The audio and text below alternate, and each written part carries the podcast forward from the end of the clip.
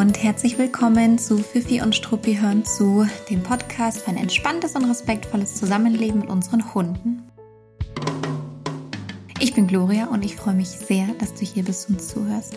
Seit zehn Jahren bin ich in der Verhaltensberatung und im Hundetraining tätig und ich bin die Gründerin von Fifi und Struppi, einer Learning-Plattform mit Webinaren rund ums Thema positive und faire Hundeerziehung. In der heutigen Folge teile ich ein ganz konkretes Fallbeispiel aus einer Verhaltensberatung mit euch. Ich bin selbst immer wahnsinnig fasziniert von der Komplexität hündischen Verhaltens und daher freue ich mich jetzt wirklich total darauf, ähm, darüber zu berichten, zu erzählen und wünsche dir ganz viel Spaß beim Zuhören.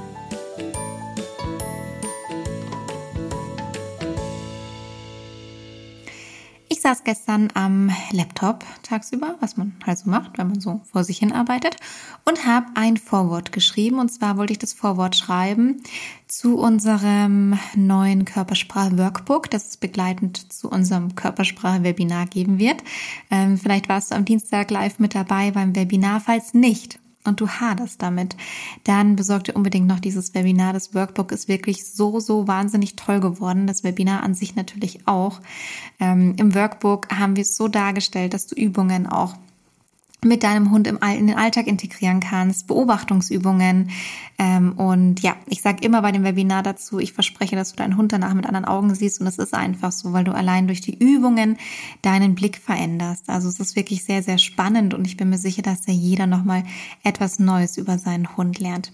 Okay, aber anderes Thema. Ich wollte gar nicht über das Webinar gerade sprechen. Ich saß also da und habe das Vorwort geschrieben und habe ja, die hündische Kommunikation gerade beschrieben mit so Worten wie, ähm, dass es mich fasziniert, wie fein abgestimmt und nuanciert Hunde kommunizieren, wie sie äh, mit Kleinigkeiten ihren ganzen Körper einsetzen, ihren Körperschwerpunkt, mh, ähm, die Position von jeglichen Körpermerkmalen, auch das Ausdrucksverhalten, die Mimik, also so ganz, ganz, ganz in ganz, ganz feinen Nuancen kommunizieren. Und wenn ich so geschrieben habe, dieses Vorwort, war ich auch gleich schon wieder so super verliebt in hündische Kommunikation.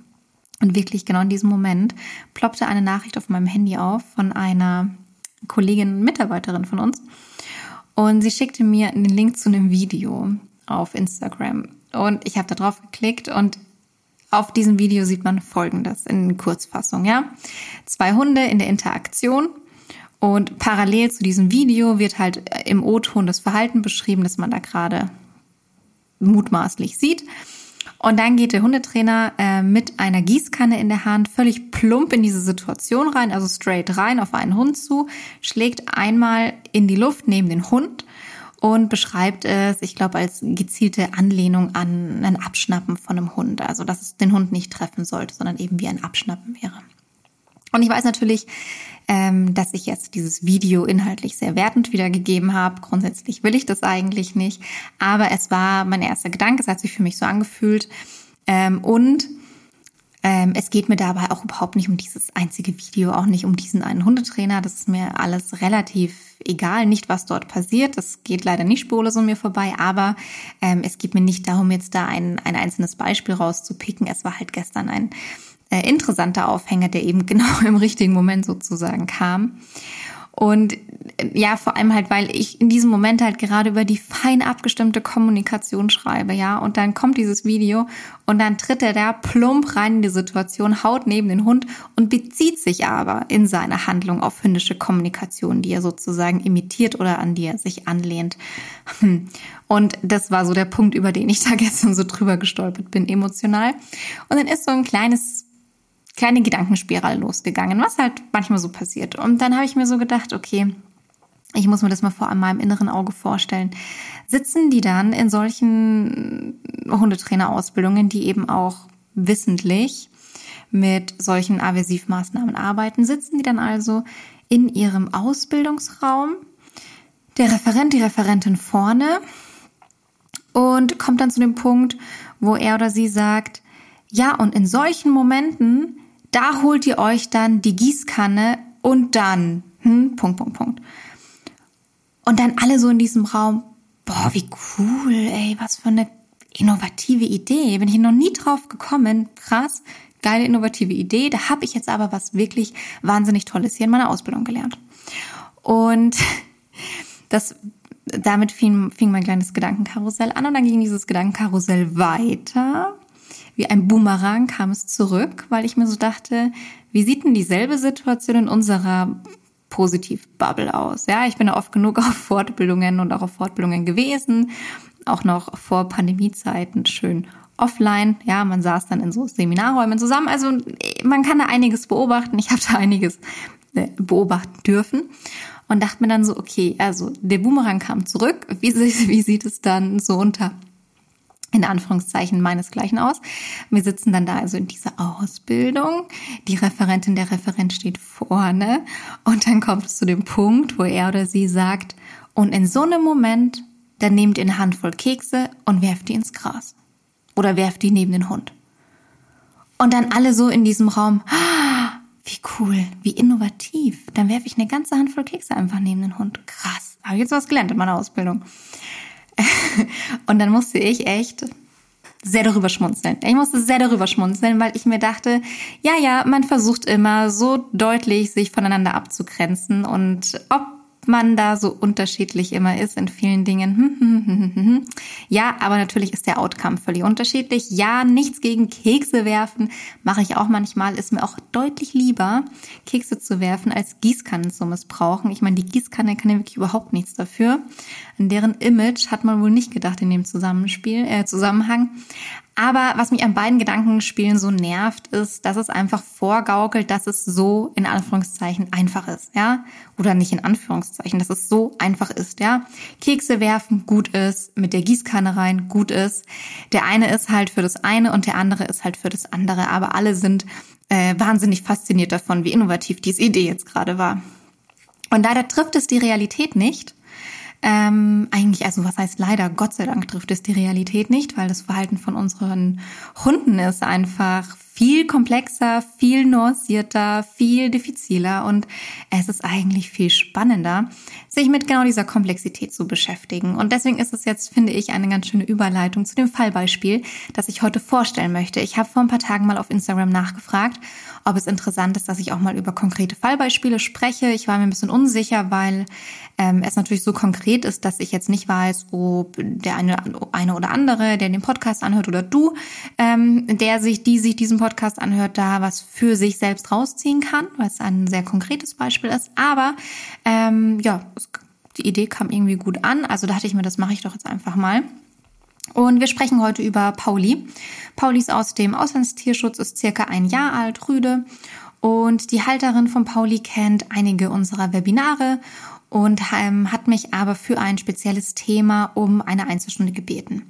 Ähm, das kann man übrigens gerne machen. Ich weiß, dass äh, hin und wieder Leute das bei mir anfragen. Es gibt dazu keine äh, öffentlich kommunizierten Rahmenbedingungen oder Infos. Ähm, wenn jemand interessiert ist an der Verhaltensberatung, bei mir persönlich dann einfach ähm, mir eine Mail schicken. Ähm, genau. Und ähm, es ging darum, dass Pauli eigentlich ganz umgänglich ist, ähm, relativ problemlos mit ihr durchs Leben geht, aber auf Spaziergängen, vor allem gerne am Start des Spaziergangs, springt er an seiner Halterin hoch, ist wuselig, ähm, springt insgesamt hoch oder springt viel, reißt auch mal an der Leine und so weiter. Also das Verhalten kann man sich, glaube ich, ganz gut vorstellen, vor allem wenn man mal einen jungen Hund hatte. ähm, und sie hat mir berichtet, wie sie das bisher trainiert hat, ähm, dass es aber nicht so gut anspricht, das Training, und eigentlich kommt sie an der Stelle nicht weiter. Und jetzt denkt man sich natürlich recht schnell, naja, das ist halt ein junger Hund, der ist vielleicht etwas übermütig auf den Spaziergängen und dem muss man vielleicht auch einfach mal zeigen, dass dieses Verhalten nicht erwünscht ist. Da muss man mal eine Grenze setzen. Ähm, das ist ja so auch jetzt wirklich nicht angenehm. Und das kann man auf eine nette Art und Weise machen und auf eine oder auf eine unnette Art und Weise. Also es ist beides möglich. Es gibt sowohl ja in der einen wie in der anderen Richtung äh, und mit vielen Nuancen dazwischen Möglichkeiten, wie man anspringen trainieren kann. Was aber ein wichtiger Teil einer ganzheitlichen Verhaltensberatung ist, und das macht jetzt den Unterschied aus, ist, dass man gemeinsam erarbeitet und herausfindet, woran es denn liegt, dass der Hund dieses Verhalten zeigt. Hinter jedem Verhalten steckt eine Motivation und eine Ursache und es ist sehr, sehr spannend, diese herauszufinden. Ich komme mir da manchmal ein bisschen wie Sherlock Holmes vor, jedenfalls in meiner eigenen Wahrnehmung. Also es fühlt sich für mich so an, weil man startet dann erstmal mit Fragen stellen. Und ich möchte eine Sache kurz vorwegnehmen. Und zwar möchte ich vorwegnehmen, was wir bei dieser Problematik gemacht haben. Das heißt, ich sage noch mal kurz, junger Hund springt vor allem am Anfang von Spaziergängen die Halterin an, ist so ein bisschen außer Rand und Band, sie kommt nicht im Training weiter. Wir haben am Ende von meiner Fragestunde etwas rausgefunden und einen Plan abgeleitet und das war folgender. Es waren zwei Dinge. Erstens, die Abendrunde mit dem Hund wurde von der Uhrzeit her etwas nach hinten verschoben und etwas verlängert. Und parallel dazu wird der Hund ähm, bei der Physiotherapie massiert. Das waren die zwei Punkte, die wir herausgearbeitet haben. Ich erzähle euch gleich, wie wir darauf gekommen sind. Und ein paar Tage später meldet sich die Halterin bei mir und sagt, dass das Problem weg ist. Weg. Deutlich abgeschwächt bis weg. Und ich bin richtig ausgeflippt vor Freude. Das ist jedes Mal wieder so ein wahnsinnig cooler Moment, weil, na, ich erzähle es gleich im Folgenden noch, aber weil es sind ja im ersten Moment trotzdem erstmal nur Thesen. Diesen Plan, die man schmiedet, die Ideen, die man ableitet, basieren auf einer These, die man im Kopf hat, eine Idee, was die Ursache sein könnte. Und dann muss man ausprobieren, ob es zutrifft, ob es wirklich passt, ja, ob man in die richtige Richtung gegangen ist oder ob man nochmal vielleicht ähm, ja nochmal nachfragen muss, nochmal nachdenken muss, nochmal in eine andere Richtung einschlagen darf. Und es wurden ähm, die es wurden eben halt zwei Dinge gemacht, die im ersten Moment nichts mit dem unerwünschten Verhalten an sich zu tun haben. Also wir hatten genau eine Stunde Verhaltensberatung und wir haben zwei Dinge gemacht, ähm, die nicht in der Situation selbst nicht in der Situation selbst greifen, um die es geht. Und das ist, was mich so krass fasziniert, immer und immer wieder. Es funktioniert nicht immer so schön plakativ, aber in dem Fall war es einfach so. Deswegen tue ich mich natürlich leichter, so ein Fallbeispiel darzustellen, wo es nicht ganz so viel Kontextinformationen braucht, nicht ganz so viele Zwischenschritte. Es ist nicht immer so äh, plakativ und das ist nicht, auch nicht immer mit einer Stunde Verhaltensberatung getan. Aber in dem Fall war es eben so. Und auch im September finden wieder einige tolle Live-Webinare auf fifi statt.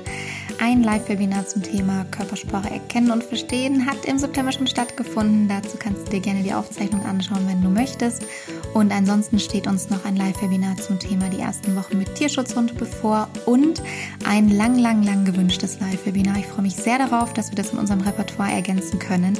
Da geht es darum, wie man nachhaltig Leinenführigkeit aufbauen kann. Ohne Hemmen, ohne Rucken, ohne Raum einnehmen, ohne, ohne, ohne Aversivmaßnahmen. Ähm, trotzdem aber total nachhaltig und total effektiv. Auch in diesem, auch bei diesem Thema äh, geht es darum, sich nicht nur anzuschauen, wie man Leinführigkeit trainieren kann, sondern auch einen Blick darauf zu werfen, was vielleicht hinter einem an der Leine ziehenden Hund so stecken könnte. Also auch hier ist das Stichwort Ursachensuche, Ursachenforschung gar nicht mal so uninteressant und auch darauf werden wir im Webinar eingehen. Ich freue mich sehr, wenn du mit dabei sein möchtest. Wenn du grundsätzlich ähm, unsere Art der Hundeerziehung toll findest, Webinarformate magst, Online-Formate magst, aber diese Themen, die ich gerade aufgezählt habe, für dich nicht relevant sind, dann guck dich gerne trotzdem mal auf viviundstruppi.de um. Wir haben mittlerweile zu über 20 verschiedenen Themen ganz wertvolle Webinaraufzeichnungen bei uns auf der Website, oftmals auch mit begleitendem E-Paper oder Workbook, äh, Workbook. Guck da einfach gerne mal rein, welches Thema dich anspricht und ob du da was geeignetes für dich findest. Es sind nicht nur Webinare, die von mir selbst gegeben, gegeben werden, sondern auch von anderen ganz, ganz tollen Referentinnen, die ich sehr, sehr schätze. Genau, also viel Spaß damit, guck gerne mal rein und jetzt geht's weiter mit der Folge. Und wie sind wir jetzt darauf gekommen? Ich leite euch da ein bisschen mal in abgespeckter Art und Weise durch meine Gedanken und meine Fragen durch, na, um das ein bisschen zu verdeutlichen. Erstens, ich habe nach Mustern gefragt. Also tritt das Verhalten immer auf, also bei jedem Spaziergang, in jedem Setting oder nur zum Beispiel auf spazierten, äh, bestimmten Spaziergängen, nur wenn bestimmte Menschen mit ihm spazieren gehen oder zum Beispiel auch nur zu bestimmten Tageszeiten. Ha, kam raus, ja, es tritt nur auf der Morgenrunde auf. Ist eine super wichtige Info, weil man sich dann natürlich fragen kann, was ist denn auf der Morgenrunde so anders als auf den anderen Spaziergängen? Da muss es ja einen Unterschied geben. Und auch da merkt man schon sofort, es ist halt nicht einfach ein Verhalten von dem Hund, sondern es steckt natürlich etwas dahinter, vor allem wenn es so spezifisch nur zu einer bestimmten Uhrzeit auftritt. Also ich bin fasziniert von solchen Dingen, ich kann es nicht anders sagen. Ich finde es cool. Okay, also wir hatten einen ersten Anhaltspunkt. Zweitens, ich habe nach dem Tagesablauf gefragt, um ein Gespür für den Alltag zu bekommen, für die Auslastung, ähm, für den Input, den der Hund hat, etc. etc. Weil ich davon natürlich ableiten kann. Zum einen kriege ich ein Gespür natürlich für den Alltag, wie sieht der Tag dort aus, wie kann ich mir das vorstellen. Zum anderen kriege ich eine Idee oder kann mir einen Eindruck verschaffen davon, ob das nach meinem Empfinden, durch meine Erfahrung für einen Hund wie Pauli in dem Fall, ob das vielleicht zu viel, zu wenig, zu aufregend, zu langweilig oder oder oder sein könnte, ja. Und dabei wurde mir berichtet, dass es, also mir wurde der Tagesablauf erzählt und so weiter und mir wurde berichtet, dass es Probleme mit der Schlafsituation gibt. Und dass er morgens sehr früh unruhig wird, so ab 5 Uhr, glaube ich, halb fünf, fünf, wuselig wird, sich da auch so ein Stück weit reinsteigt und man das Gefühl hat, er kann nicht mehr weiter liegen oder er will nicht mehr weiter liegen, bis sie dann wirklich rausgehen, ja. Und dann aber ist eben dieses sehr unerwünschte Verhalten noch mit verknüpft. Also ein zweiter interessanter Anhaltspunkt. Es gibt noch eine andere Thematik in deren Zusammenleben. Es hat mit der Schlafsituation zu tun. Ähm, und wir sind dann, das ist der dritte Punkt gewesen, durch seine gesundheitliche Situation durchgegangen. Also hat er Erkrankungen, Vorerkrankungen, wie ist die gesundheitliche ähm, Historie, ist er in Behandlung irgendwo, ja, gibt es irgendwas? Also man sucht weiter nach Anhaltspunkten, ich suche weiter nach Anhaltspunkten. Ähm, und aktuell gibt es eigentlich keine Probleme, aber er kommt aus dem Auslandstierschutz und er hat alte Verletzungen und eine Physiotherapeutin hat da schon mal etwas feststellen können. Ich glaube, es waren alte Brüche oder ähnliches, was sie ertasten konnte. Ja, aber offensichtlich hat der Hund keine Probleme, vermeintlich keine Probleme. Der rennt und springt und verhält sich in Anführungszeichen normal. Also es wurde jetzt nicht irgendwie davon ein Thema abgeleitet, ja, bis dato. So, und das waren so die, die drei Ansätze, die so nacheinander abgefragt wurden. Und dann puzzelt man sich langsam aber sicher sein Bild zusammen. Also ich habe mir so langsam aber sicher mein Bild im Kopf zusammengepuzzelt. Und es entsteht eine These. Und meine These war in dem Moment, dass ihm, also dass Pauli die Zeit zwischen der Abendrunde und dem Morgengassi zu lang ist ähm, warum auch immer, entweder ist er einfach, also muss er sich einfach früher lösen, kann nicht so lange am Stück schlafen, ist immer noch ein junger Hund, ja, der auch einfach einen gewissen Input braucht und nicht Stunden am Stück rumliegt. Ähm, und gegebenenfalls in der Früh auch einfach nicht mehr länger liegen kann, weil ihm die alten Brüche zum Beispiel von dieser langen Liegephase wehtun oder er sich einfach dann bewegen muss, bewegen möchte durch ausgelöst durch ein körperliches Unwohlsein. Und die so eine Art von körperlichem Unwohlsein äußert sich sehr gerne mal in einem unruhigen, ungehaltenen Verhalten. Und daraus haben wir dann eben unseren ersten Plan abgeleitet, die Abendrunde später und länger und Massagen bei der Physiotherapie. Es gab noch zwei weitere kleine Tipps. Man versucht dann schon an mehreren Stellen anzusetzen, damit die Chance einfach größer ist, dass man gleich ins Schwarze trifft. Ähm, aber die sind nicht ganz so relevant an der Stelle, weil die anderen Tipps eigentlich die beiden waren, die wirklich zugetroffen haben. Und ähm, genau, das war jetzt zwar noch etwas, was irgendwie unterstützend gewirkt hat, aber ist jetzt ein bisschen zu vernachlässigen. Und eine Sache ist jetzt noch ganz wichtig zu ergänzen. Es kann sein, wenn man solche Ursachen rausfindet und die verändert, dass das Problem komplett verschwindet und auch nie wiederkommt. Es kann aber auch sein, dass es deutlich besser wird, sich aber irgendwann auf einem gewissen Level einpendelt und da dann vielleicht bleiben würde, ja. Und dann darf man natürlich auch noch am Verhalten selbst trainieren. Denn vieles ist irgendwann auch ein bereits erlerntes Verhalten. Das heißt, auch wenn vielleicht die Ursache gar nicht mehr da ist, hat der Hund gewisse Situationen, Orte, Settings mh, hm, erlernterweise ähm, mit bestimmten Dingen in Verbindung gebracht und die werden trotzdem weiterhin noch ja, ausgelöst, getriggert. Ja. Ähm, dann kann es sein, dass eben Reste von so einem Verhalten übrig bleiben oder das Verhalten eben auf einem niedrigeren Level äh, gezeigt wird, weil es so ein Stück weit erlernt ist, obwohl die Ursache eigentlich behoben ist. Kann sein, muss nicht sein.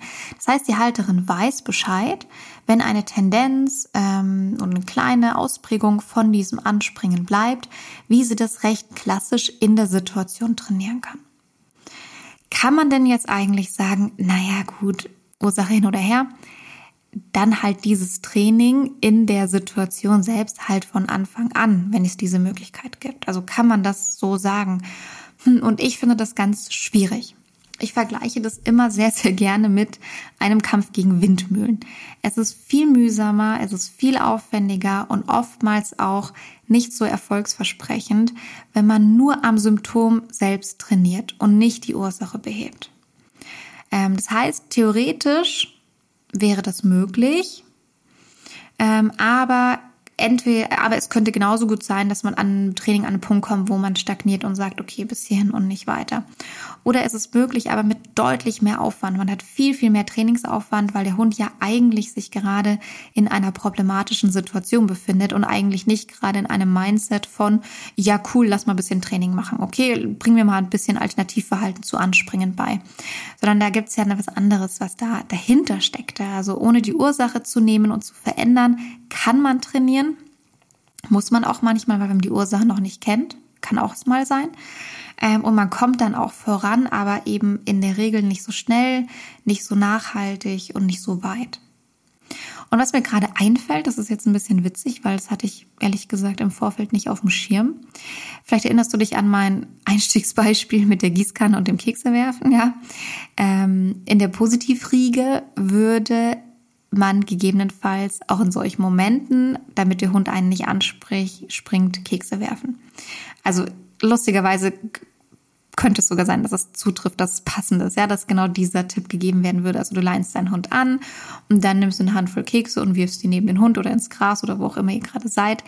Das hält den Hund dann erstmal davon ab, dich anzuspringen. Er kommt auf eine andere Idee, es fährt ihn auch ein bisschen runter ähm, und so weiter und so weiter. Es könnte unter anderem in solchen Momenten ein Tipp sein von einem positiv arbeitenden Hundetrainer oder einer Hundetrainerin, theoretisch. Ähm, äh, also nutze ich auch gerne. Ja, ich habe es ja eingangs schon gesagt, ich habe nichts dagegen, Kekse zu werfen. Ähm, nutze ich dann zum Beispiel gerne, wenn ich die Ursache noch nicht gefunden habe, ähm, weil es einfach trotzdem easy umsetzbar ist und keinem wirklich wehtut und es eine Verbesserung in der Situation erzielt, in der Regel. Ähm, oder ich nutze es, wenn ich die Ursache zwar schon kenne und bearbeite, aber der Hund vielleicht trotzdem gerade einen echt schlechten Tag hat oder mit meinem, oder man trotzdem mit der Ursachenbehebung noch nicht so weit ist und doch noch relativ viel managen muss in dem Moment. Aber die Situation ist eben insgesamt deutlich komplexer, als dass man es nur mit Keksewerfen therapieren kann. Deswegen bin ich auch natürlich total auf Kriegsfuß mit diesem Vorurteil, dass positive Hundeerziehung nur Kekse werfen bedeutet. Und leider wird das manchmal so dargestellt und vielleicht auch von einigen so praktiziert.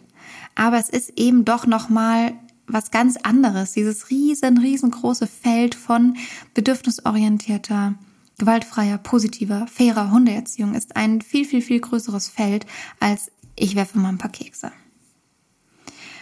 Und warum lehne ich Aversivmaßnahmen wie zum Beispiel dieses Gießkannenbeispiel ab? Es gibt aber natürlich noch ganz viele andere Aversivmaßnahmen und vor allem muss ich jetzt auch mal dazu sagen, dieses Gießkannenbeispiel wurde in einem ganz anderen Kontext eingesetzt, nicht in einer Situation, wo der Hund einen Menschen anspringt. Deswegen kann ich jetzt auch nicht mutmaßen, dass es auch in solchen Situationen so verwendet werden würde. Aber bleiben wir mal bei dem Thema. Ähm, der Hund steht, ähm, stellt euch vor, der Hund hat wirklich, ähm, also unsere These stimmt, der Hund hat wirklich ein körperliches Unwohlsein durch die alten Brüche, muss in der Früh dringend raus, muss sich bewegen, damit vielleicht der Körper so wieder so ein bisschen ähm, in Bewegung kommt, ja, ähm, das nicht mehr wehtut. Und willst du den Hund, der ein offensichtliches Problem hat, wirklich mit einer Strafe hemmen? in solchen Momenten, so nach dem Motto, jetzt hör auf, Verhalten zu zeigen. Es ist mir egal, warum du dieses Verhalten zeigst, aber hör einfach auf damit. Und das finde ich sehr, sehr, sehr schwierig. Und du merkst wahrscheinlich selbst, das wird den Hund zusätzlich stressen und anstrengen, weil ja eine ganz wichtige Ursache dieses Verhalten ausgelöst hat, die trotzdem noch da ist. Das heißt, er hat eine Ursache, die für ihn auch unangenehm ist und er wird zusätzlich von dem Mensch gestraft und in seinem Verhalten gehemmt, damit er gewisse Verhaltensweisen nicht mehr zeigt in dem Moment. Ähm, und diese Energie, die man da mit im Hund eigentlich lässt und noch eine Schippe oben drauf haut, ähm, die entlädt sich an anderer Stelle. Es geht gar nicht anders. Es, es gibt ein sehr anschauliches, eine anschauliche Beschreibung, die von sehr, sehr vielen positiv arbeitenden HundetrainerInnen genutzt wird. Das ist so die Beschreibung von einem äh, Topf mit kochendem Wasser drinnen oder kochendem irgendwas drinnen. Ähm, und die, es wird eben nicht an der Ursache gearbeitet, das heißt, es wird nicht die Flamme drunter abgestellt, sondern es wird einfach nur ein Deckel auf Symptom gesetzt. Und ähm, ja, ist natürlich schwierig, ja. Irgendwann muss man den ganz schön, ganz schön doll draufhalten, damit das Wasser halt doch nicht ähm, überkocht. Mm. Genau. Und im Grunde war das das heutige Fallbeispiel. Das, eigentlich war es schon das klingt jetzt irgendwie, warst du schon? Das war, jetzt, das war, jetzt, irgendwie kurz und schmerzlos, das war jetzt irgendwie nicht sehr ausladend, aber es macht nichts, das war das heutige Fallbeispiel. Ähm, es soll dich dazu einladen, dass du dir überlegst, was brauchst du für deinen Hund gerade, was braucht dein Hund gerade? Geht es um Ursachenforschung? Kennst du die Ursache? Geht es um eine Trainingsanleitung, die du brauchst? Kennst du die Trainingsanleitung? Stagnierst aber im Training? Geht es um einen Tipp, den du benötigst? Ähm, auch das ist ein bisschen komplexer natürlich. Was benötigst du gerade? Was für eine Art von Angebot? Wer kann dir gerade die Hilfestellung geben, die du brauchst, um weiterzukommen? Und wir haben vor ein paar Tagen einen Post ähm, vorbereitet auf ähm, Fifi und Struppi, dem Instagram-Account. Und da ging es darum, also der heißt auch, was ist das Richtige für mich, glaube ich, irgendwie so heißt der. Du findest den im Feed. Und da haben wir voneinander abgegrenzt, ähm, Produkte, Angebote voneinander abgegrenzt. Die sind nicht allumfassend. Es gibt natürlich auch andere Angebote. Aber wir haben mal abgegrenzt, was bekommst du eigentlich, wenn du dir ein Webinar anschaust. Du bekommst erstmal Wissen vermittelt zu einem Thema, Hintergründe, Wissen, ähm, einen, einen Trainingsaufbau, Informationen dazu, eine Anleitung zur Umsetzung. Du bekommst aber zum Beispiel keine Begleitung bei der Umsetzung, keine Begleitung, wenn vielleicht eine individuelle Anpassung nötig ist, weil das natürlich über das Webinar hinausgeht. Ähm, das ist etwas, was wir in unserem neuen Programm abdecken wollen, Fifi und Struppi Plus.